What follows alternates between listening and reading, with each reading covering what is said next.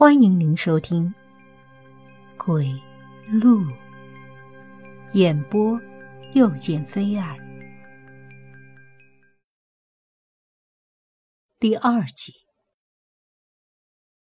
窗户上竟然贴着一张脸，那张脸整个的贴在玻璃窗上，五官完全被玻璃压平了。他似乎正使劲的想要从窗户外挤进寝室里，面目扭曲而狰狞。糟糕！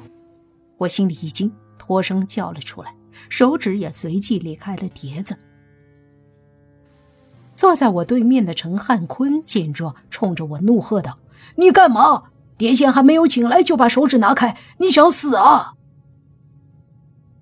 我定定的看着他，沉默了一会儿之后，才缓缓的开口说道：“碟仙已经来了，不过被我们关在了窗外。”那三人一听我的话，不约而同的扭头朝窗口看去。当他们看到那扇紧闭的窗户时，脸上露出了困惑的表情。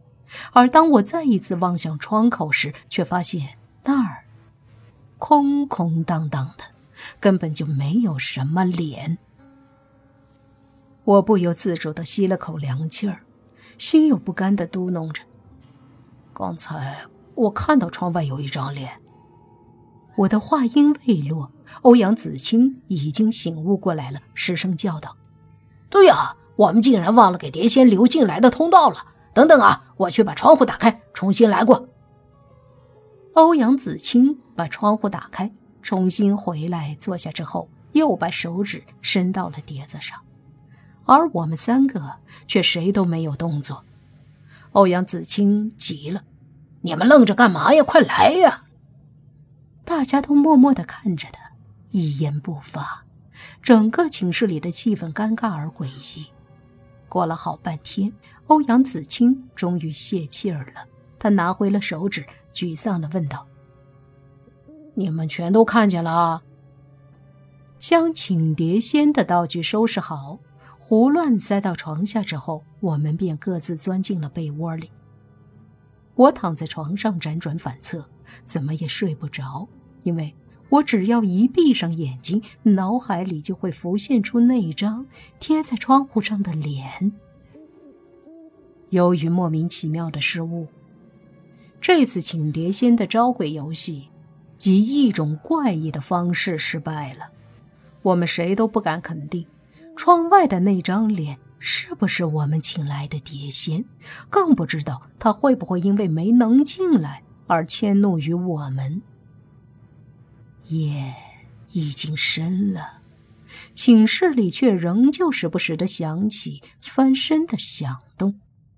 那响动让我知道，他们仨儿和我一样都没能入睡。但即便如此，却没有一个人开口说一句话。这种无声的折磨让我产生了一种身心俱疲的感觉。不知道折腾了多久。我再也撑不住了，迷迷糊糊的睡了过去。第二天是个周末，我是被一阵喧闹声吵醒的。看了看时间，竟然已经中午时分了。吵醒我的喧闹声是从寝室外面的走廊里传来的。我跳下床，冲到门口，拉开门，探出头张望了一下，发现大家都朝楼梯口涌去。我一把拉住隔壁寝室的一位同学，问道：“出了啥事儿啊？你们跑什么呀？”河边发现一具尸体，我们去看热闹。那同学说完，甩开我的手便跑开了。我回过头去，中气十足的吼道：“都起床了，学校里死人了！”吼完之后，我却一下愣住了，因为我发现陈汉坤、欧阳子清和杜云峰他们三个。竟然都穿得整整齐齐的坐在各自的床边，齐刷刷的盯着我。我讪笑着冲回床边，抓起衣服就往身上套。你们都穿好了呀？嘿嘿，等我一下啊，我马上就穿衣服。穿好就一起去看热闹。杜云峰看着我，冷冷的问道：“你就那么爱看死人？”我觉出他的语气有些不对味儿。手上动作慢了下来，问道：“你什么意思呀？杜云峰冷笑了一声，没有回答我的问话，而是抬头把目光投向窗外。这时，陈汉坤说道：“你就不怕那死人？昨晚我们已经看过了。”他的一句话点醒了我，昨晚的情形顿时在脑海里苏醒过来，我一下子就僵住了。在我们学校只有一条小河。而从我们寝室的窗口望出去的话，正好可以看见那条小河。难怪他们会把河边的尸体和昨晚的人脸联系到一块儿。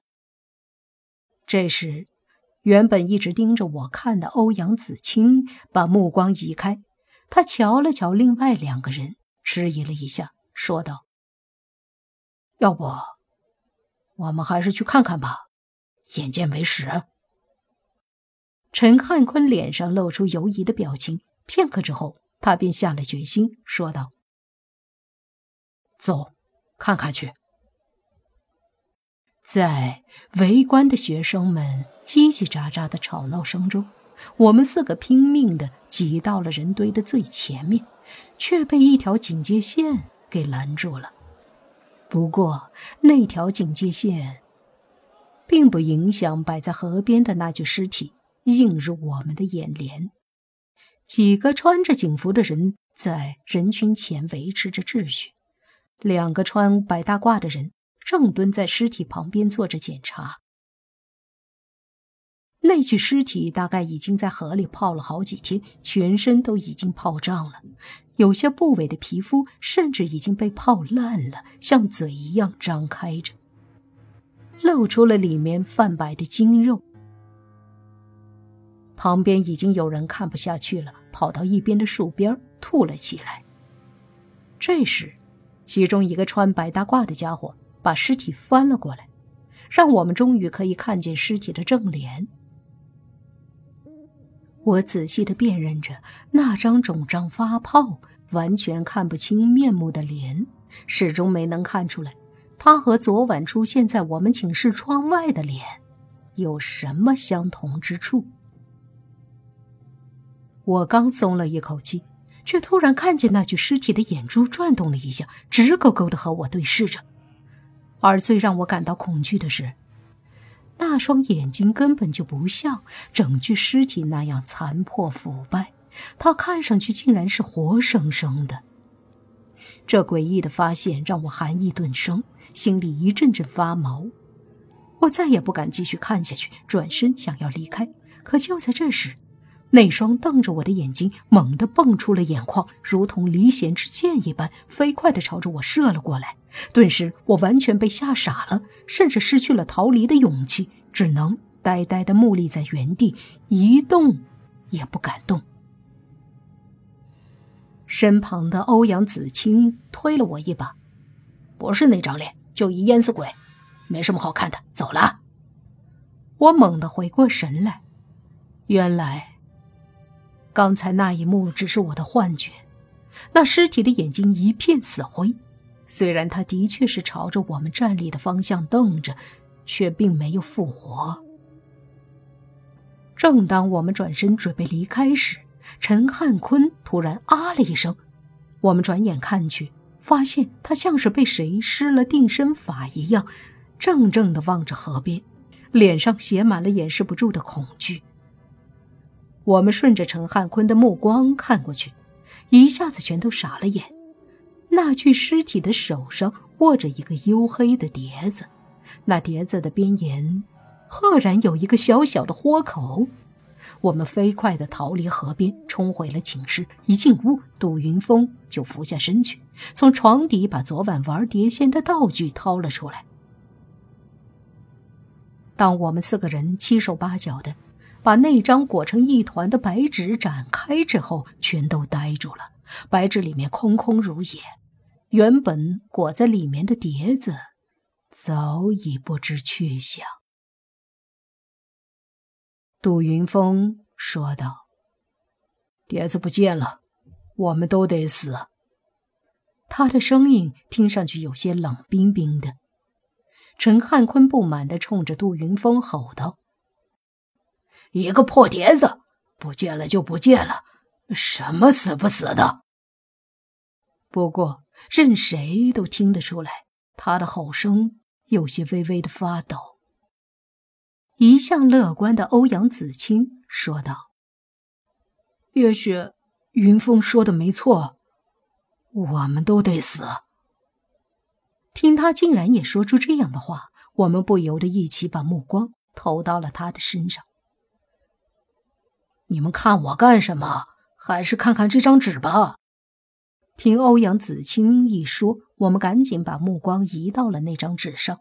纸上昨晚我们用鲜血写下的几个字已经变得模糊不清，但那些写字的鲜血不但没有凝固，还像一只只丑陋的蚯蚓一般。全都朝着一个方向流去，所有的鲜血最后都流到了一个字上面，那是一个“死”字。看着那个血淋淋的“死”字，一股凉意窜上了我们的脑门我眼前仿佛又出现了河边那具尸体，他似乎正在悄悄地靠近我们，嘴角甚至还带着一丝得意洋洋的狞笑。